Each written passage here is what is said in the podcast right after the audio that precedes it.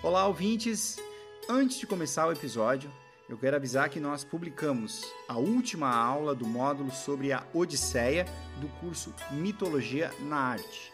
Então, quem nos apoia na modalidade Deus, de 40 reais por mês, tem um curso completo sobre o clássico de Homero, narrado pelo professor Moreno, que mostra, ao longo da história, os principais quadros e obras de grandes artistas que retrataram um livro. Quem nos apoia na modalidade Deus tem acesso ao curso Mitologia na Arte, que conta com outros três módulos.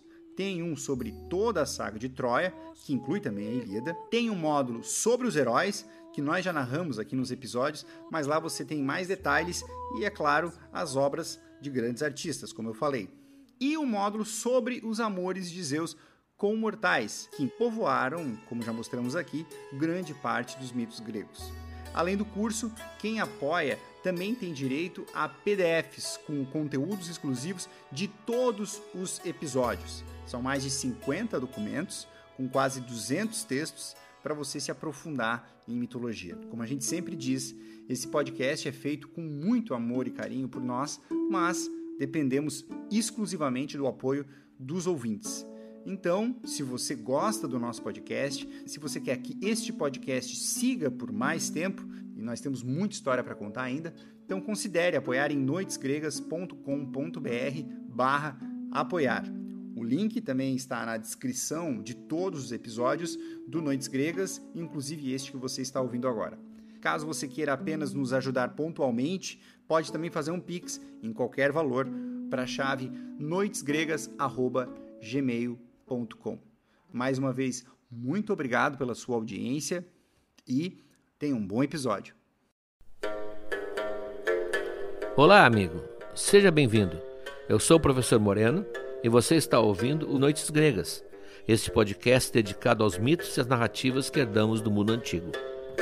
Olá, ouvintes! Eu sou o Felipe Speck e nós seguimos avançando aqui na Saga de Troia. Recapitulando o episódio passado, o Paris havia raptado Helena e a Hera então ficou furiosa com isso e enviou aquela tempestade que fez com que o casal parasse no Egito. Helena no Egito era o nome do episódio. Mas, além dessa tempestade, a Hera também mandou avisar Menelau que a sua esposa, Helena, fora raptada. E é essa outra parte da história que a gente vai contar aqui hoje. Ao saber do rapto, o Menelau recorre ao juramento de Tíndaro. Tíndaro é o pai de Helena, na verdade padrasto, né, porque Helena é a filha de Zeus. O juramento de Tíndaro é um ato que convoca os antigos pretendentes de Helena, que eram muitos, a protegê-la caso um dia ela fosse raptada.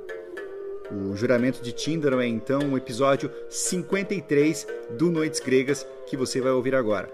Você vai entender os desdobramentos deste fato para a saga de Troia e a Odisseia também, porque é a partir deste fato que Ulisses entra definitivamente na jogada. Volto lá no final para falar do material exclusivo. Um bom episódio, pessoal!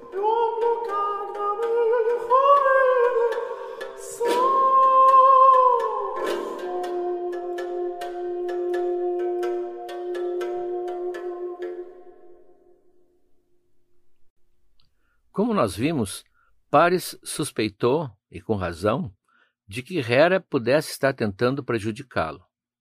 Claro que estava. Ao ver que Paris tinha raptado ou levado Helena, ela tinha produzido aquela tempestade que o jogou no Egito e, não satisfeita com isso, achou que Menelau tinha que ser imediatamente comunicado o que tinha acontecido. Ora, a velocidade com que um ser humano se deslocava até Creta não se compararia à velocidade de uma mensageira divina. E Hera então convoca Iris, a famosa mensageira colorida, que nós vimos agora no, a hora do oráculo visitando Hipnos, com as suas cores, as cores do arco-íris, manda Iris até Creta avisar Menelau que Paris levou Helena. Hera também não sabe muito bem se foi à força ou se foi pela própria vontade, mas é com grande prazer que ela manda avisar Menelau que ele perdeu a mulher mais bonita do mundo.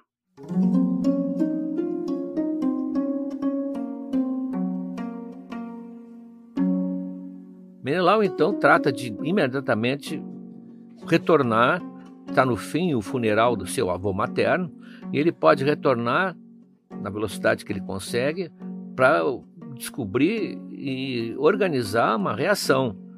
Na sua cabeça, Paris raptou, sequestrou a sua mulher. Ele vai falar com o Agamenon, que é o irmão mais velho dele e é o irmão claramente dominante da dupla. Ah, o Agamenon, por isso, depois vai ser o chefe geral das forças gregas. Vai avisar Agamenon e diz: Olha, essa situação configura o que foi previsto no juramento de Tíndaro. E Agamenon concorda. Vamos pôr em ação o que todo mundo prometeu. Que juramento era esse?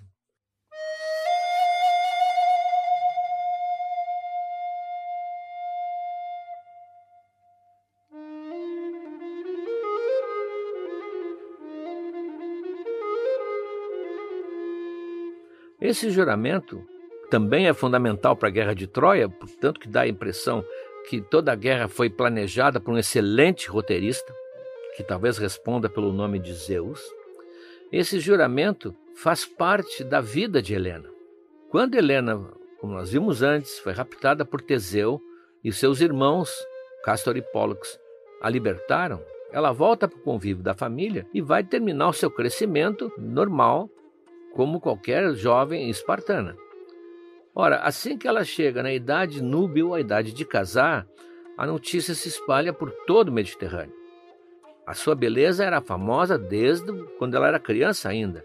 E agora ela, ela é a mulher mais bonita do mundo, título que não é fácil de conservar, e está em idade de casar.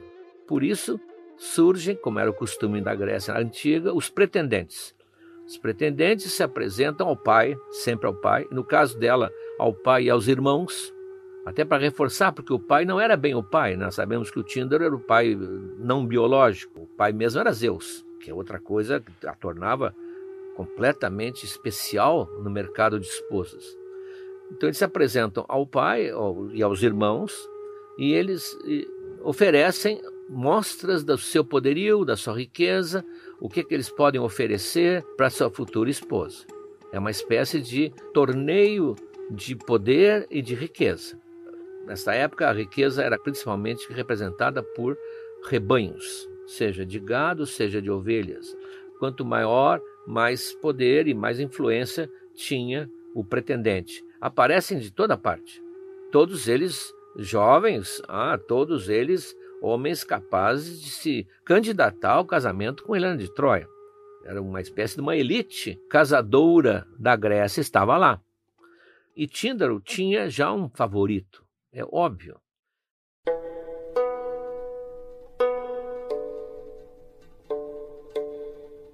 A outra filha dele, vocês lembram que quando nasceu Helena, nasceram mais três crianças junto, são quadrigêmeos. O Castor e o Pollux, que são os dois irmãos inseparáveis, que nós já tivemos uma hora do oráculo sobre eles, e Helena e Clitemnestra.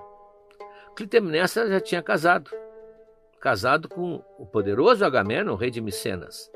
E, portanto, aos olhos de Tíndaro, o seu candidato natural era o Menelau, irmão de Agamenon, porque ele, como todo o rei, pensava também no casamento da filha como um ato político. Isso uniria duas casas poderosas, a casa de Micenas e a casa de Esparta, e seria um império no qual sua filha ia ser uma das rainhas e a Clitemnestra a outra rainha. Mas ele, apesar de já ter escolhido, ele não tinha coragem de dizer. Não tinha coragem de dizer porque ele temia reações adversas, reações iradas de outros candidatos que tinham até mais poder e mais riqueza que Menelau. O Menelau não era um, um rei, nem era rei ainda, né? O Menelau era irmão do Agamemnon. Claro que, por um detalhe que pouca gente sabe, ele nem vai até lá. Menelau não vai a Esparta, ele manda o irmão como representante. Então, o irmão, com toda a sua pompa e todo o seu poder, está lá em nome do, do Menelau, dizendo que a fortuna e o poder dos Atridas, que são os dois, são filhos de Atreu, que a fortuna e o poder dos Atridas é comum. Portanto, ele está representando uma família muito poderosa. Mas o Tinder não sabe o que fazer. Como fazer como avisar todos que se julgam dignos, inclusive, de que ele escolheu Menelau. O interessante é que presentes ali estão todos os nomes, praticamente, os mais importantes que vão lutar em Troia. A maior parte dos que vão lutar em Troia estavam lá. Está lá o Ajax, ah, o Diomedes, o Patroclo, Ulisses, Filocteto, todos esses nomes que a gente conhece ao longo da saga de Troia foram um dia pretendentes de Helena. Só não está Aquiles, por uma razão muito simples, ele era muito jovem ainda. Ele não tinha ainda idade para se inscrever num, num concurso de matrimônio. E não está lá o Nestor, que pelo outro lado da escala já era velho.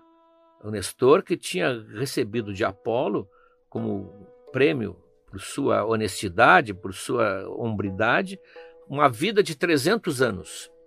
Então, Nestor, inclusive, sempre vai ser o decano da Guerra de Troia. Sempre que vão a ele, vão consultar a voz da experiência. O Nestor já estava numa idade apaziguada, ele não ia pretender casar, já era casado, continuava casado e não era, sabia por sua experiência que ele não era páreo para Helena de Troia. Então os outros todos participaram dessa disputa. Tanto que é que nós veremos mais tarde, numa cena famosa da Ilíada, quando a guerra já está no seu auge, há um momento em que param as lutas para assistir ao enfrentamento cara a cara, mano a mano, de Menelau com Paris. Há uma proposta do Menelau diz: vamos terminar com essa guerra. Eu e ele somos os dois, cada um, cada um, e quem vencer fica com Helena. E todo mundo fica feliz. Termina a guerra. Essa proposta é fantástica, então, para todo mundo, os exércitos sentam no chão e lá em cima da muralha, em Troia, eles observam como se fosse uma arquibancada de jogo. E quando eles vão se enfrentar, passam por perto da muralha os guerreiros gregos. E o Príamo, o rei de Troia, chama a Helena, que é sua nora, ele gosta dela. Ah, Norinha, vem cá. Me diz quem são. Quem é aquele lá? Ah, aquele lá é, é Diomedes. Aquele lá que tem ah, os ombros largos, tá? Aquele Ajax. É aquele lá. E assim ela faz uma espécie assim de identificação dos, dos guerreiros. Como é que ela conhecia todo mundo? Todos eles tinham se apresentado na sua disputa para o casamento. Então ela já, já conhecia todos eles, porque todos eles estavam aqui nas terras de Tíndaro esperando que ele resolvesse com quem ia casar.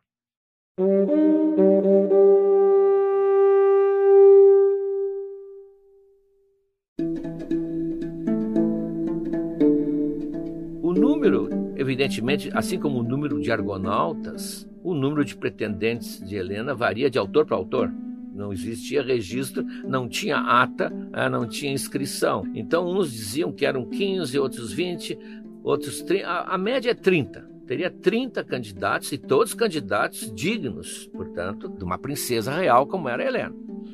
Não se comenta se ela tinha direito de escolha, se ela podia influir na escolha, se ela podia opinar, porque em muitos casos na Grécia Antiga a mulher não opinava com quem ela ia casar, porque era o pai que determinava.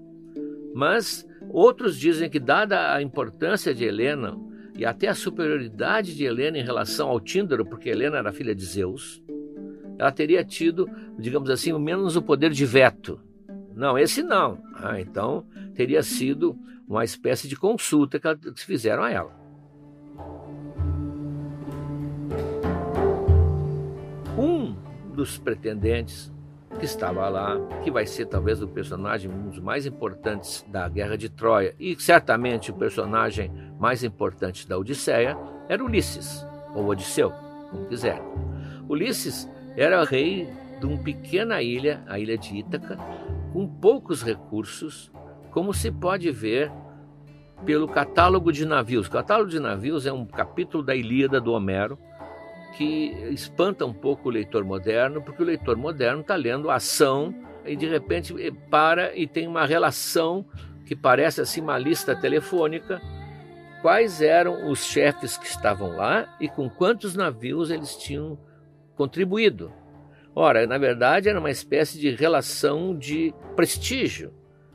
Ah, fulano de tal veio com 100 navios. O Ajax veio com 50.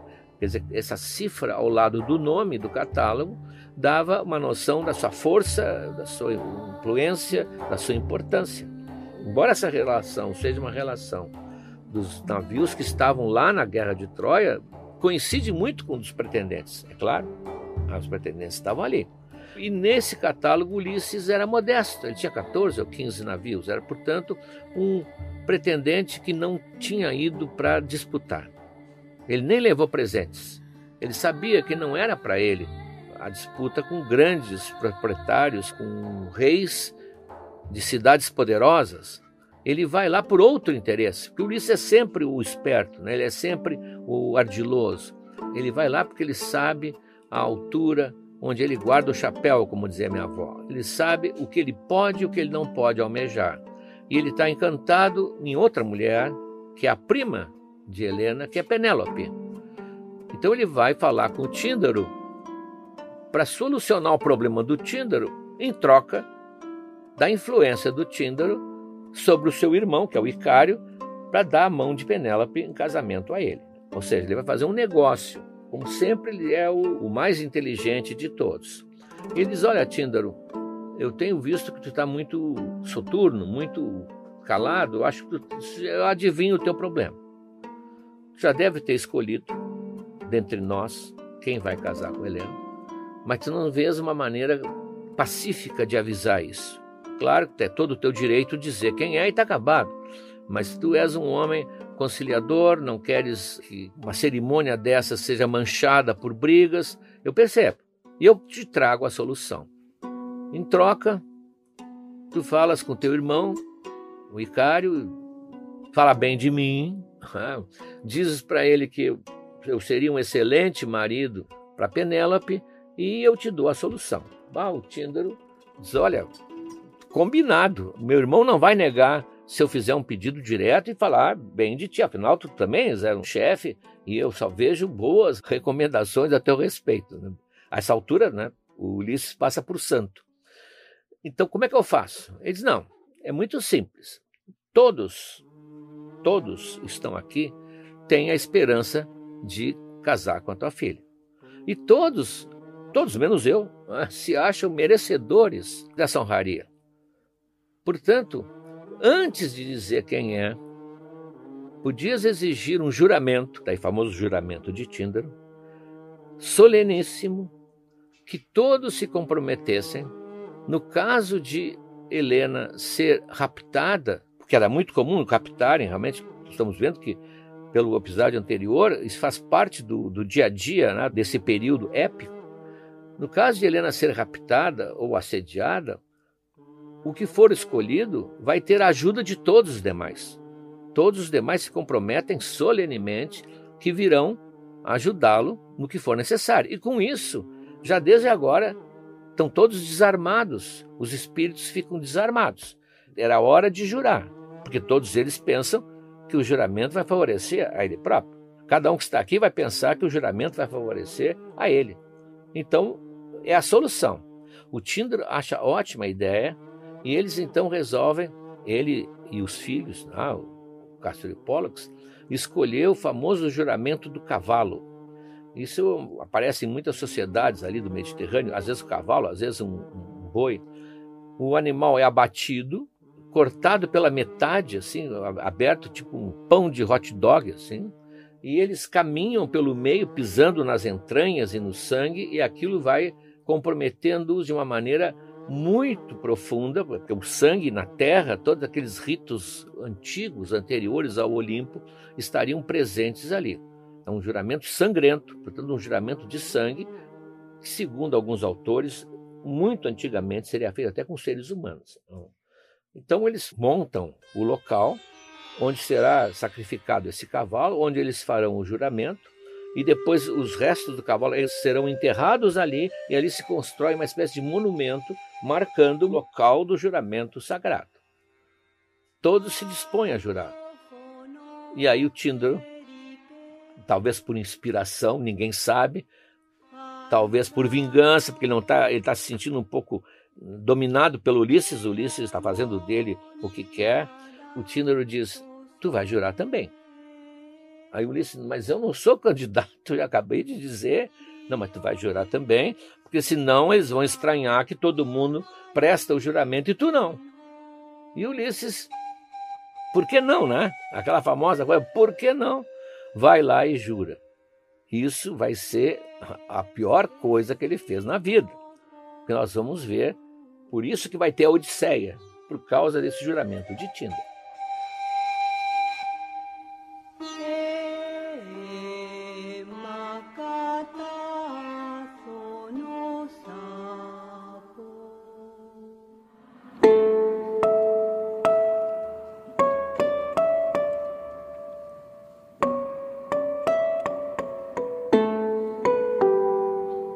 Na verdade, Ulisses não recusa o juramento, porque o que interessa a ele é Penélope.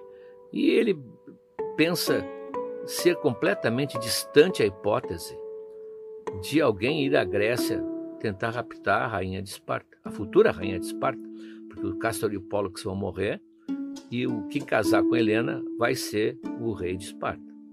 Mal sabe ele que alguns anos depois, como acabamos de ver no episódio anterior, Vem um troiano, Paris, e leva Helena para Troia.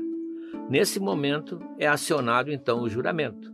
Menelau e Agamemnon mandam mensageiros para todos esses que participaram, exigindo a presença deles com as suas forças, com seus navios, para vingarem a honra grega, porque a honra grega estaria sendo manchada por esse aventureiro que mostrou que podia entrar no território e levar a mulher mais importante, talvez, da Grécia e sair impune.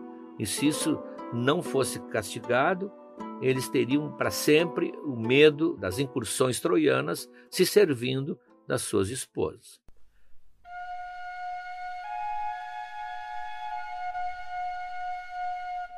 Nestor é chamado, embora ele não tivesse no juramento, mas ele é o, o decano e expõem a ele que se trata de uma questão de política. Na verdade, é uma questão histórica. Eles têm que resistir ao Oriente.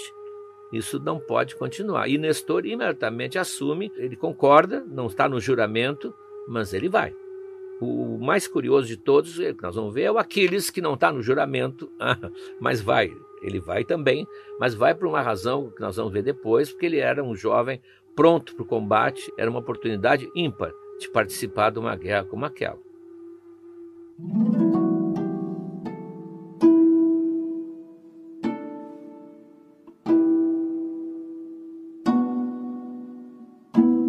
Vai começar a convocação de todos. E não é por acaso que quem assuma a liderança seja Agamenon. Embora ele não seja o marido que perdeu a esposa, ele é o irmão e ele esteve junto desde o início até na hora de fazer o pedido da noiva. Então, os dois atridas, principalmente o Agamemnon, vão começar a convocação lista um por um. Reúnem todos eles, cada um manda dizer com quantos vai colaborar, vai participar. Eles vão se reunir numa região que não é em Esparta nem em Mecenas, é mais acima, para ficar mais perto de Troia, perto da, da ilha de Eubeia. E o Nestor administra e cuida de tudo, fazendo check, check, check, até que tem um nome que está em branco: Ulisses. Ulisses, ninguém foi avisá-lo e ele não sabe de nada. Nós vamos ver depois, e depois toda a consequência para a Odisseia, que ele estava levando a sua vida feliz no casamento ao lado de Penélope, com um filhinho recém-nascido, e vai ser surpreendido e engolido por essa guerra que virá.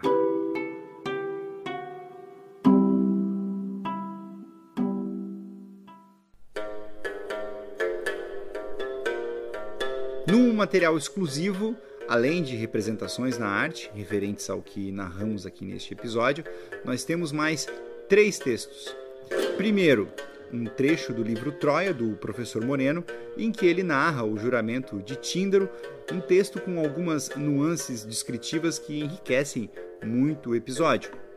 Você lê também um dos discursos mais conhecidos de Isócrates, um famoso orador ateniense do século V a.C., em que ele disserta sobre o caráter e a importância de Helena.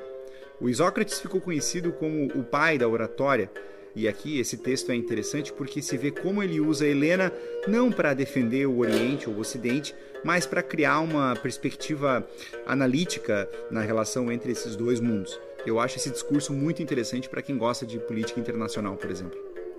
E terceiro, um texto do Pausanias, em que ele fala de uma maldição que Afrodite rogou contra Tíndaro, uma versão que explicaria o comportamento adúltero das suas duas filhas, Helena e a Clitemnestra, a sua irmã.